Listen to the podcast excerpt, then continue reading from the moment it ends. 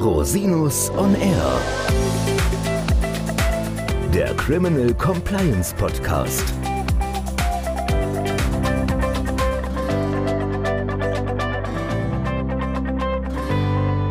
Herzlich willkommen zum Criminal Compliance Podcast. Schön, dass Sie wieder eingeschaltet haben. Mein Name ist Christian Rosinus und unser heutiges Thema sind fünf arbeitsrechtliche Lessons to be learned in internal investigations. Und ich möchte dann natürlich nicht alleine drüber sprechen. Ich habe mir eine ganz tolle Gästin eingeladen, Frau Katja Giese aus der Kanzlei Klimt. Herzlich willkommen, liebe Katja. Dankeschön. Vielen, vielen Dank für die Einladung. Ja, schön, dass du da bist und dass du dir die Zeit nimmst. Vielleicht magst du dich unseren Hörerinnen und Hörern mal kurz vorstellen. Was machst du so? Wo kommst du her? Danke für die Einleitung. Katja Giese ist mein Name. Ich bin Rechtsanwältin und Fachanwältin für Arbeitsrecht. Ich bin auch Partnerin in der Kanzlei Klimt Arbeitsrecht. Zusammen mit meinem Partner Burkhard Göpfert haben wir das Münchner Büro für Klimt gegründet 2017 und machen da fleißig Arbeitsrecht für Unternehmen, für Arbeitgeber, allen voran im Restrukturierungsbereich und in meinem Bereich der arbeitsrechtlichen Begleitung von Compliance-Projekten, vor allem internen Untersuchungen und damit beschäftige ich mich mit einem Team von fleißigen Associates. Inzwischen sind wir elf Anwälte insgesamt in München, 65 bis 70 etwa kanzleiweit, sodass wir auch deutschlandweit Projekte ganz gut staffen können. Zu mir persönlich, ich bin zwar in München, sage ich aber immer dazu, keine gebürtige Münchnerin, sondern komme eigentlich aus Berlin. Und das ist schon ein bisschen zu so einem geflügelten Satz geworden, weil man das nach zehn Jahren immer noch sagt. Aber es ist mir eine wichtige Unterscheidung, ja. vor allem was die Vorurteile gegenüber Münchnern angeht. Du machst Arbeitsrecht in der einer sehr, sehr renommierten Arbeitsrechtskanzlei, ist ja eine der bekanntesten Arbeitsrechtskanzleien Deutschlands, das kann man ja hier mal sagen. Und ihr habt wirklich ein ganz tolles Mandatsspektrum auch. Und da kommt es natürlich auch mal vor, dass ihr euch mit strafrechtlichen Themen oder mit Compliance-Themen auch aus arbeitsrechtlicher Sicht befassen müsst. Wir alle wissen, bei Internal Investigations kann es sein, dass die Arbeitsrechte relativ spät dazukommen. Wie ist denn so deine Erfahrung im Bereich Internal Investigations? Ja, unterschiedlich. Also du hast mir ja bei unserer Vorbereitung gesagt, ja ist doch klar, man braucht doch immer Arbeitsrecht. Ja? Und die rufe ich quasi sofort an und da habe ich gesagt, dann weißt du schon mehr als viele andere. Denn tatsächlich ist es so, dass wir in einigen Projekten, die auch eine interne Ermittlung beinhalten, relativ spät dazu gerufen werden. Das ist nicht schlimm. Also wir kriegen es dann immer noch irgendwie hin. Aber es ist doch so, je früher wir mit an Bord sind, desto besser, weil man tatsächlich auch schon ganz zu Beginn von so einer internen Ermittlung, also wo man tatsächlich noch einen Projektplan erstellt oder überlegt, ob man überhaupt ermittelt und wenn ja, wie, dass wir da auch schon einige Weichen stellen können, die uns das Leben am Ende einfach erleichtern. Und rückblickend, das sagen mir zumindest viele Kollegen, die mich dann doch rechtzeitig genug angerufen haben, sagen, ja, zum Glück, weil wir am Ende alle besser dastehen. Ja, wir streiten uns am Ende weniger vor Gericht oder wir haben weniger Ärger mit einem Betriebsrat, wenn es einen gibt oder die Staatsanwaltschaft sagt, prima, dass ihr das gleich so arbeitsrechtlich auch aufgegleist habt. Insofern sind die dann ganz froh, dass sie mich rechtzeitig angerufen haben, aber es ist leider nicht die Regel. Wir haben ja heute gesagt, was sind denn die fünf wichtigsten Dinge, die man bei einer internen Investigation oder internen Untersuchung beachten muss, beziehungsweise was gibt es da für fünf Schwerpunktgebiete aus arbeitsrechtlicher Sicht? Magst du mal vielleicht sagen, was das aus deiner Sicht für fünf wichtige Dinge sind? Ja, fünf wichtige Dinge habe ich mir vorher überlegt, welche, welche ich dann nenne. Es gibt natürlich noch viele mehr und auch viele weitere Fehlerquellen. Aber so die typischsten und die Sachen, die man vielleicht auch als Compliance Office kennen sollte und womit man vielleicht auch bei Projektbeginn schon kalkulieren kann oder überlegen kann, wie man diese, wie man diese Themen abfängt, ist einmal die Frage Mitarbeiterinterviews, wenn ich die brauche. Und das ist inzwischen manchmal sogar im Standardprogramm, dass man Mitarbeiterinterviews führt, um da eine Aufklärung zu erreichen. Also wie setze ich die auf, wie führe ich die, wie bereite ich das vor, wie bin ich den Betriebsrat ein und zum anderen auch den Umgang mit dem Betriebsrat, nicht nur bei der Vorbereitung durch von Mitarbeiterinterviews, sondern auch bei allem anderen, bei der kompletten Durchführung der Untersuchung. Das ist das zweite Thema. Dann das dritte Thema, auch ein großes, wo du mir gesagt hast, würdest du gerne mit mir drüber sprechen, aus arbeitsrechtlicher Sicht sind Amnestieprogramme. Also die Frage kommt eigentlich bei jeder zweiten mindestens Untersuchung auf. Dann äh, weiteres heißes Arbeitsrechtsthema ist die Frage der Erstattung von Ermittlungskosten gegenüber den Mitarbeitern, die ich ja möglicherweise als Verantwortliche für meinen Compliance-Fall ausfindig gemacht habe. Und als letztes leidiges, aber immer wieder brennendes und akutes Thema die zwei Wochen Frist zum Ausspruch einer außerordentlichen Kündigung. Das sind so die fünf Themen, die ich mir rausgesucht habe oder die ich mal so identifiziert habe als die Dauerbrenner und als die Themen, wo man sagen kann, okay, das hat jeder einmal falsch gemacht und hat dann eine Lesson learned daraus gezogen. Okay, klasse, vielen Dank. Gehen wir doch mal in das Thema Mitarbeiterinterviews. Was ist da sozusagen aus arbeitsrechtlicher Sicht zu beachten? Aus arbeitsrechtlicher Sicht ist da vor allem zu beachten, dass sich diese Mitarbeiterinterviews in ihrem Anlass und in ihrem Inhalt vorher genau definieren sollte. Also häufig gemachter Fehler ist, ich gehe einfach in so ein Interview rein und frage erstmal so ein bisschen rum, ja, weil ich gar nicht so richtig weiß, worauf ich hinaus will. Und das kann schnell dazu führen, dass ich in eine, in eine Falle tappe. Also entweder habe ich dann schon ein, ein Gespräch geführt, was jemanden alarmiert hat, dass da was läuft und dass ich möglicherweise schon relativ nah dran bin an dem, was, was eigentlich Sache ist und der dann hinterher rausgeht und die Dinge noch schlimmer macht oder vertuscht oder jemanden warnt oder irgendwas tut, was meine, meine Untersuchung eigentlich unmöglich macht oder, oder weiter behindert. Ein weiterer Fehler, den ich machen kann, ist, dass ich einfach wild irgendjemanden einlade, am besten schon auch noch mit externer Unterstützung und den nicht auf seine Rechte hinweise. Also Fairplay-Grundsätze missachte und nicht berücksichtige, dass ich dem Mitarbeiter anbieten sollte, den Betriebsrat dazu zu holen, dass ich nicht beachte, dem Mitarbeiter anzubieten, möglicherweise sich selber auch einen Rechtsbeistand herbeizuholen. Und noch schlimmer, ich gehe in so ein Interview rein, habe vielleicht sogar auch selber den Rechtsbeistand dabei und vergesse den zu belehren über das, was er sagen kann und muss und darf. Also im Grunde genommen alle Fairplay-Grundsätze missachtet. Ja. Lesson learned daraus, es fällt mir früher oder später auf die Füße. Wenn nicht der Betriebsrat mir den Hals umdreht, macht es mir das Arbeitsgericht am Ende, wenn ich mich bei einem solchen befinde. Oder, und das berichten mir die Strafrechtler dann, sagt die Staatsanwaltschaft, das ist überhaupt nicht verwertbar. Ja, das könnt ihr gerne nochmal machen oder wir machen es ganz selbst, weil ihr offenbar nicht in der Lage seid. Also ein Mitarbeiterinterview einmal inhaltlich gut vorbereiten und dann auch formal ein Auge darauf haben, dass das nach Fairplay-Grundsätzen abläuft. Das ist auch aus strafrechtlicher Sicht natürlich sehr wichtig und auch anderweitig nicht legeart ist. Ja, also da gibt es noch ganz viele andere Sachen zu ja, erzählen. Wir haben ja. viel. Wir wollen ja so ein bisschen ein paar Fortschritt ja. machen heute. Also wir gehen da jetzt einfach mal Punkt für Punkt durch. Du hast es gerade schon angesprochen, Betriebsrat. Ich habe die Erfahrung mit Betriebsräten gemacht, es kommt sehr drauf an, so juristisch, wie man sich auch so versteht. Und es kommt auch auf die Vorwurfslage an, wie gut der Betriebsrat da mitarbeitet. Was ist denn so eine gute Guidance im Kontext mit internen Untersuchungen und Betriebsrat? Also bei der internen Untersuchung geht es ja in erster Linie darum, das Unternehmen zu schützen und, und zu sagen, es gibt möglicherweise Pflichtverletzungen oder Missstände, die wir ausräumen müssen oder sollten, auch um vor, vor Bußgeldern zu schützen, vor Ausschlüssen in Vergabeverfahren zu schützen, was auch immer, aber die wirtschaftliche Existenz des Unternehmens zu sichern. So. Und das ist der, als Ausgangspunkt geht man mal davon aus, dass, dass der Betriebsrat da ein Interesse daran haben sollte, das mitzutragen. Es ist ja auch sein Unternehmen und das ist immer auch meine positive und vielleicht manchmal auch ein bisschen idealistische Einstellung im im Umgang mit einem Betriebsrat, weil ich davon ausgehe, ganz ungeachtet von irgendwelchen Betriebsvereinbarungen oder ungeachtet von irgendwelchen Mitbestimmungsrechten, gehe ich davon aus, der Betriebsrat ist im Grunde bei einer internen Ermittlung in einem Compliance-Projekt auf meiner Seite. Also das ist nicht wie bei einer Restrukturierung oder was, wo der gegen mich arbeitet oder immer versucht sozusagen da Arbeitnehmerinteressen zu schützen, sondern der stellt sich hier auf meine Seite. Und so würde ich grundsätzlich auch mal rangehen und deswegen auch immer dafür werben, einen Betriebsrat frühzeitig mit an Bord zu holen. Also wie gesagt, unabhängig davon, ob ich eine Betriebsrat Betriebsvereinbarung oder irgendeine Prozessvereinbarung mit dem habe, versuche ich den Betriebsrat mit einzubeziehen. Das kann gerade bei brenzligen Themen, bei denen ich auch so mit so einem Need-to-Know-Prinzip unterwegs bin, dazu führen, dass ich vielleicht auch nur auf einer Vier-Augen-Basis mit dem Betriebsrat spreche, also mit den Vorsitzenden oder mit einem kleineren Ausschuss und sage, da läuft was, ich will, dass, dass ihr das wisst und dass ihr mich da unterstützt und da kommt was, dass der einfach nicht überrumpelt wird. Das ist in meiner Erfahrung das Wichtigste. Aber ich muss natürlich auch nach rechts und links gucken und sagen, gibt es harte Mitbestimmungsrechte? Wenn ich halt, weiß ich nicht, einen Fragebogen erstelle und so eine Mitarbeiterbefragung anhand eines Fragebogens mache, dann löse ich damit Mitbestimmungsrechte aus zum Beispiel. Oder es gibt sogar eine Betriebsvereinbarung. Das ist ja auch in vielen größeren Unternehmen der Fall. Das heißt dann irgendwie Compliance-Betriebsvereinbarung oder IT-Search oder was auch immer. Und da ist in der Regel auch so ein Prozess geregelt, den sollte ich natürlich einhalten nach Möglichkeit, um mir nach hinten raus Ärger zu ersparen. Also es ist zum Glück so, dass das selten dazu führt, dass meine disziplinarische Maßnahme von vornherein unwirksam ist. Aber ich kann mich natürlich trefflich und über zahlreiche Aktenbänder darüber streiten, welche Auswirkungen das hat. Ja.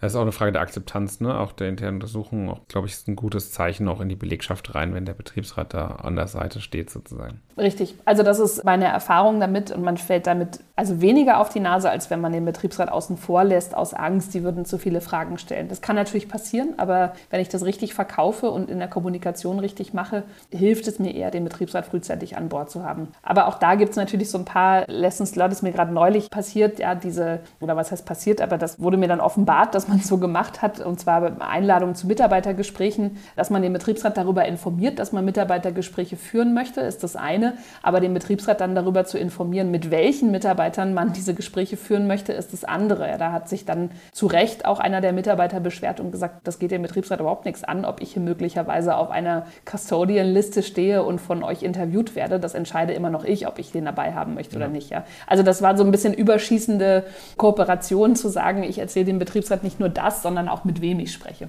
Okay, das ist ein wichtiger Punkt, guter Hinweis, vielen Dank. Jetzt hast du gerade über Kooperation gesprochen. Die Ultima Ratio der Kooperation ist ja, dass eigentlich alle betroffenen Mitarbeiterinnen und Mitarbeiter dann auch in so einer internen Untersuchung in Mitarbeiterinterviews frank und frei erzählen, wie es denn wirklich gewesen ist. Da hat das Unternehmen ja häufig ein großes Interesse dran. Natürlich befinden die sich in einem Spannungsverhältnis, sich möglicherweise auch selbst zu belasten. Und da kommen dann diese berühmten Amnestieprogramme ins Spiel. Kannst du vielleicht mal kurz erklären, was ist das und was ist so der grobe arbeitsrechtliche Rahmen dafür? Ja, also Amnestieprogramme kommen immer dann auf, wenn man auch, wie du sagst, das Gefühl hat, da ist noch mehr dahinter und der, der Sachverhalt lässt sich zwar aufklären, aber es traut sich keiner so richtig mit der Sprache rauszurücken aus Angst, der würde dann selber seinen, seinen Job verlieren. Und dann macht es Sinn, sozusagen den Deal anzubieten, ich verzichte auf disziplinarische Maßnahmen, vor allem auch auf den Ausspruch von Kündigungen und ich verzichte auch auf die Durchsetzung von Schadensersatz. Und im Gegenzug dazu möchte ich von dir, lieber Mitarbeiter, deine Kooperation und Informationen zu einem bestimmten Sachverhalt.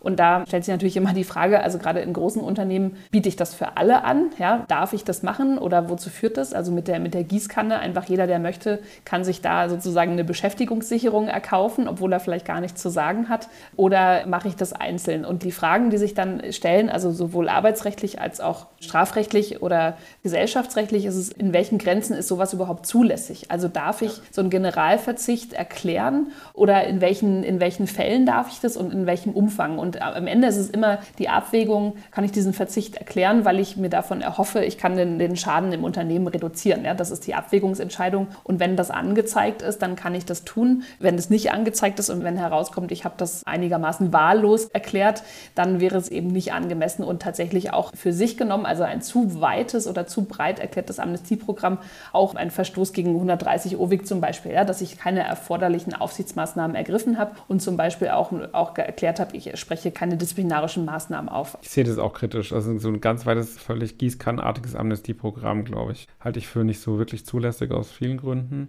Das hängt natürlich immer sehr von der individuellen Situation des Unternehmens ab. Das lässt sich gar nicht pauschalieren. Aber im Einzelfall, insbesondere dann, wenn man das Gefühl hat oder sogar das, das, sichere Wissen, dass man aber irgendwie nicht auf die Pace bekommt, dass es da noch mehr gibt, kann das sicherlich ein spannendes Instrument sein. Ne? Total, aber auch da sind sicherlich so ein paar Punkte dabei, die man vielleicht einmal falsch macht, aber dann kein zweites Mal falsch macht, der zum Beispiel auch eine, das Ganze befristet anzubieten. Also jetzt nicht einfach in den Raum zu stellen, hier, ich biete dir eine Amnestie an und dann kommt jemand ein halbes Jahr später und sagt, jetzt mache ich das gerne, sondern ich würde immer empfehlen, das, das befristet anzubieten. Das ist einfach ein Zeichen dafür, dass man da mit einer gewissen Entschlossenheit auch rangeht und auch, dass man das nicht wahllos tut. Ja. Also deswegen würde ich, du lachst. Kennst du den Vorwurf oder? Habe ich schon mal gehört.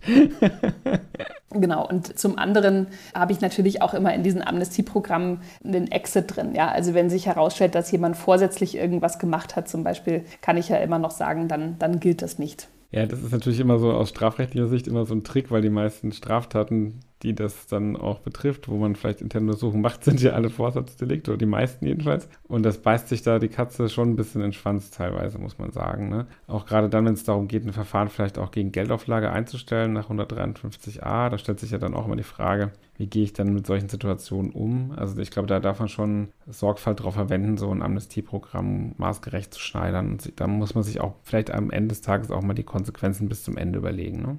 Ja, und auch eben überlegen, was das bedeutet, wenn ich vielleicht von außen eigentlich gezwungen wäre, disziplinarische Maßnahmen zu ergreifen. Ja, ich denke da vor allem an so vergaberechtlichen Kontext. Ja. Also wenn ich im Rahmen von einer Selbstreinigung eigentlich verpflichtet wäre, ja, jemanden aus dem Unternehmen rauszunehmen, weil der mit vergaberelevanten Dokumenten Dokumenten zu tun hatte und ich kann meine Selbstreinigung sonst nicht erklären, ohne dann dem gegenüber eine Kündigung ausgesprochen zu haben. Jetzt hat derjenige aber dummerweise mein Amnestieprogramm unterzeichnet und ich habe da auf alles verzichtet. Also da komme ich auch ganz schnell an einen Punkt, wo ich mir selber Fesseln anlege, die ich dann ja vergaberechtlich zum Beispiel bitter bezahlen muss. Ja gut, äh, ich sag mal, in der Praxis erlebe ich eigentlich schon, dass diese Dinge dann doch irgendwie gelöst werden können. Kostet halt ein bisschen mehr.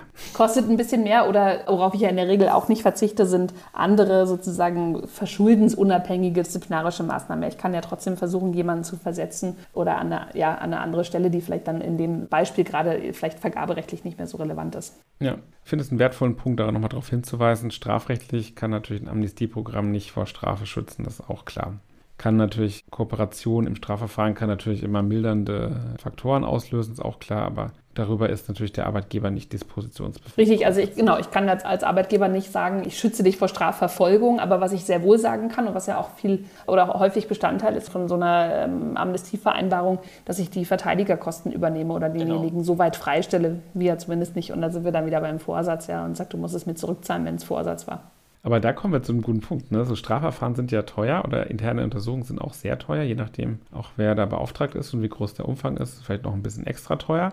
Wie ist denn das? Wer trägt denn am Ende die Kosten? Also wenn jetzt sich herausstellt bei so einer internen Untersuchung, da gibt es ein paar Arbeitnehmerinnen, Arbeitnehmer oder Organe, die da ein heftiges Fehlverhalten an den Tag gelegt haben, arbeitsrechtliche Pflichtverletzungen, kann ich mir denn von denen die Ermittlungskosten erstatten lassen? Ja, wichtiger Punkt und wurde viel drum gestritten und auch geschrieben. Und das BAG hat jetzt ja zwei wesentliche Entscheidungen dazu getroffen. Im Ergebnis heißt es Jein, wie immer. Also ich kann grundsätzlich zumindest bis zu dem Punkt, dass eine Kündigung ausgesprochen worden ist, also die, den ganzen Verlauf der internen Untersuchung, Ermittlungskosten auch gegenüber den Mitarbeitern geltend machen, die sozusagen durch ihr Fehlverhalten die interne Untersuchung ausgelöst haben. Aber auch nur, wenn ich sie bezüglich dieses Fehlverhaltens überführt habe und wenn sie so einen sogenannten Doppelvorsatz hatten. Ja, also zumindest einen bedingten Vorsatz im Hinblick auf die Pflichtverletzung und auch im Hinblick auf diesen, den Eintritt des Schadens. Das ist in der Praxis schon relativ schwer nachzuweisen, gelingt aber an der einen oder anderen Stelle und dann, das wäre eine Lessons learned, ja, wenn wir bei dem roten Faden bleiben wollen,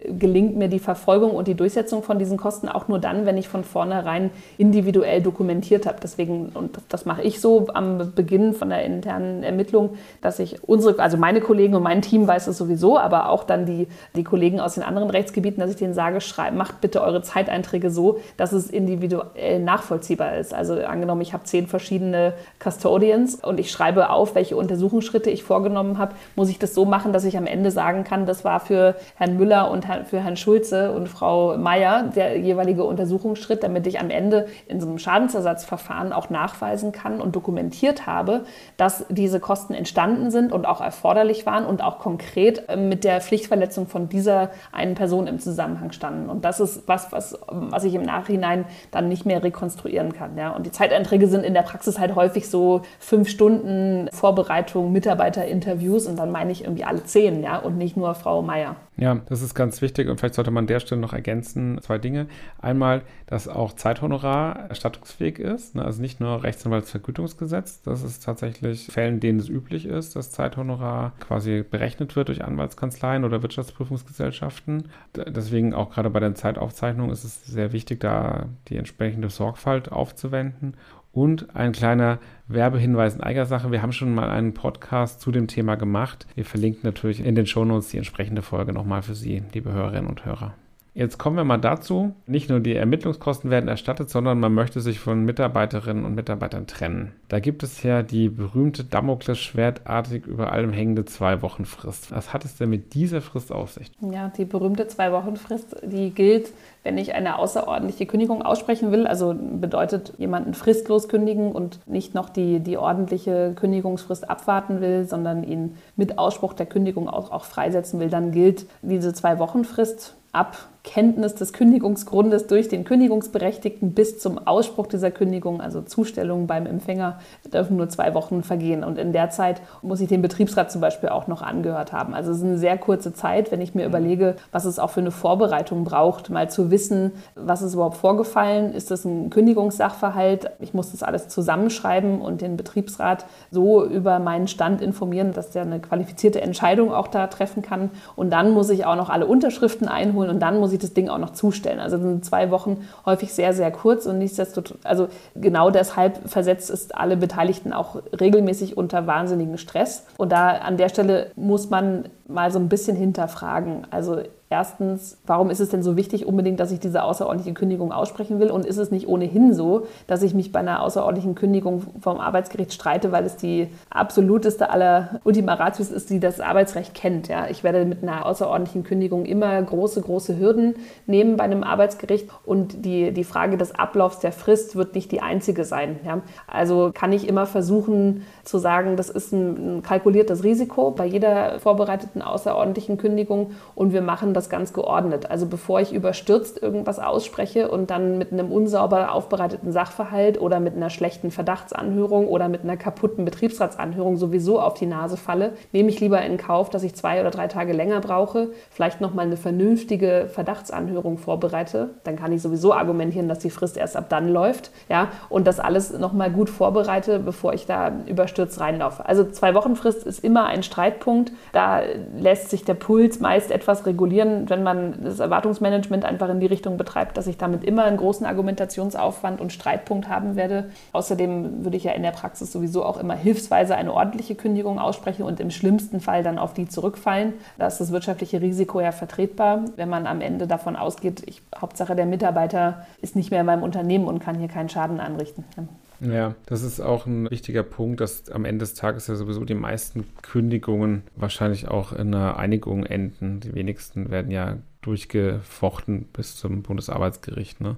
Vielleicht auch dazu nochmal die Kenntniszeitpunkte. Es gibt ja nach meinem Verständnis als Strafrechtler auch verschiedene Möglichkeiten der Kenntnisnahme. Also ich habe irgendwie den Eindruck gewonnen, dass es, wenn man zum Beispiel Akteneinsicht bekommt in die strafrechtliche Akte, und da hat man neue Erkenntnisse, dass das dann vielleicht auch wieder die zwei Wochen Frist auslöst zum Beispiel. Das habe ich das richtig verstanden. Ja, also neue Erkenntnisse auf jeden Fall. Ja. Also bei der Frage der Kenntnisnahme sind eigentlich immer zwei Fragen, die so im, im Raum schweben. Also einmal sozusagen der Umfang des Sachverhalts, ja, also was sind da mhm. eigentlich für Pflichtverletzungen, von denen ich Kenntnis nehmen muss und dann natürlich auch wer. Also wer ist es im Unternehmen? Und über beide Themen kann man sich trefflich streiten. Also das, was du eben angesprochen hast, ist, wenn ich sozusagen neuen Sachverhalt zur Kenntnis nehme, dann würde der quasi jeweils einen neuen Kündigungssachverhalt auslösen oder einen neuen Kündigungsgrund auslösen. Also ich kann halt nicht nur, weil ich vor vor drei Wochen schon wusste, da hat jemand geklaut, ja, und ich dann morgen feststelle, der hat auch noch irgendwie jemand mit einer Waffe bedroht, dann sind es zwei verschiedene Kündigungssachverhalte und Kündigungsgründe. Also das würde dann immer wieder neu ausgelöst. Ja.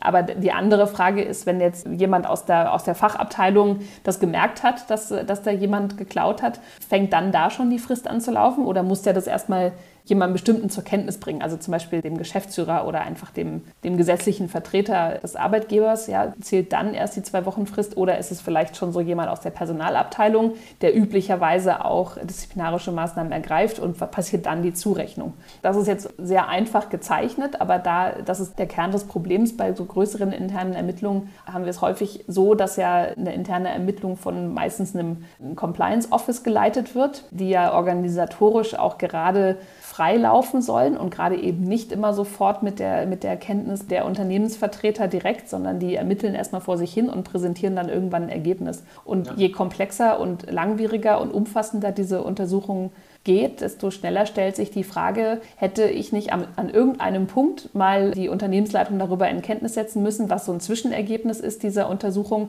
oder ob ich da vielleicht schon ein, zwei, drei, vier oder mehr Mitarbeiter auf dem, auf dem Radar habe, bei denen ich sagen muss, oh, reicht dieses Verhalten nicht schon, um die zu kündigen? Das ist eine Frage, die uns bei internen Ermittlungen immer wieder umtreibt. Das ist ja immer so, das ist ja klar. Ich meine, wir haben auch, hatten wir vorhin drüber gesprochen, ja ab und zu den Fall gehabt, dass die Staatsanwaltschaften gesagt hat, bitte kündigt die noch nicht, weil wir haben noch die in die Ermittlungs Maßnahme im Hinterkopf. Wenn ich es richtig verstehe, das interessiert die Arbeitsgerichte herzlich wenig, ne? Ja, das interessiert die überhaupt nicht. Also das ist, da sind die tatsächlich sehr schmerzfrei. Also was die Strafrechtler machen, das interessiert uns nicht. Und die, die sind dann da recht pragmatisch, weil sie sagen, naja, also dann, sie können ja einfach dann nochmal kündigen, wenn die Staatsanwaltschaft eine Entscheidung getroffen hat. Ja? Also wenn die dann schon sagen, wir sollen uns unterordnen, dann müssen wir es halt auch ganz aussitzen und dann warten, bis ein Strafbefehl ergeht und dann auf Basis dieses Strafbefehls noch kündigen. Das steht ja sowieso immer frei, ne? dass man dann nochmal dann auch tatsächlich eine Tatkündigung und nicht nur eine Verdachtskündigung ausspricht. Das ist denen egal. Also wenn, wenn wenn, wenn die Staatsanwaltschaft uns sagt, ihr müsst warten, dann warten wir natürlich, weil ja die verpasste Chance einer, einer Kündigung nicht so teuer ist, wie die verpasste Chance, irgendwie mit der Staatsanwaltschaft zu kooperieren. Deswegen ordnet sich das Arbeitsrecht da immer unter. Ja, das ist, ist völlig in Ordnung und da wird auch nie diskutiert, also diskutiere ich nie drüber. Das ist völlig das, klar, da dass das ich, passiert. nichts zu diskutieren. da halt gibt es so. nichts zu diskutieren und das ist, ähm, das ist völlig in Ordnung. Wobei ich tatsächlich, also von den Untersuchungen, die ich so begleitet habe, würde ich sagen, es ist 50-50. Ja? Also manche sagen, nö, ist uns egal. Oder die sagen, okay, also wenn wir auf der einen Seite sagen, die Mitarbeiterinterviews sind Teil eurer Ermittlungen, die wir für unsere staatsanwaltschaftlichen Verfahren auch da weiter verwenden, dann dürft ihr damit auch umgehen. Und wenn, die, wenn das Ergebnis ist, dass ihr disziplinarische Maßnahmen aussprecht, dann ist es so, dann ist es auch in Ordnung. Ähm, und andere sagen, nee, nee, ich will nicht, dass da irgendwas rauskommt, lasst uns erstmal machen, wir sagen euch Bescheid, wenn ihr dürft. Also das ist so und so. Und wir, ordnen uns da immer unter. Klar, muss man auch. Aber das war doch mal ein sehr spannender Parforce-Ritt durch unsere fünf Lessons learned, oder? ja, total. Ich habe aber immer, immer das Gefühl, ich. Äh, wir haben ja immer noch das Gefühl, wir haben die Hälfte vergessen, aber wir sind schon wirklich auch in der Zeit gut vorangeschritten. Ich bin, vielleicht machen wir noch mal eine zweite Folge. Fünf weitere Lessons to be Fünf learned. weitere Lessons to be learned, ja, gerne. Ja, klasse, liebe Katja. Herzlichen Dank, dass du die Zeit genommen hast für diesen Podcast. Das war mir eine große Ehre und großen Spaß gemacht, wieder mal ein bisschen tieferen Einblick ins Arbeitsrecht zu bekommen. Tja, sehr, sehr gerne. Ich nehme dich da beim Wort. Wir machen noch mal eine zweite Folge okay, zu dem Thema. Sehr gerne. Klasse. Vielen, vielen Dank. Und an Sie, liebe Hörerinnen und Hörer, wenn Sie noch Fragen haben an Frau Giese, dann würde ich Ihre Kontaktdetails in den Show Notes verlinken und da können Sie sich dann direkt an Frau Giese wenden oder wenn Sie Fragen an mich haben, jederzeit gerne an info at rosinus-on-r.com. Bis zum nächsten Mal. Ich freue mich auf Sie.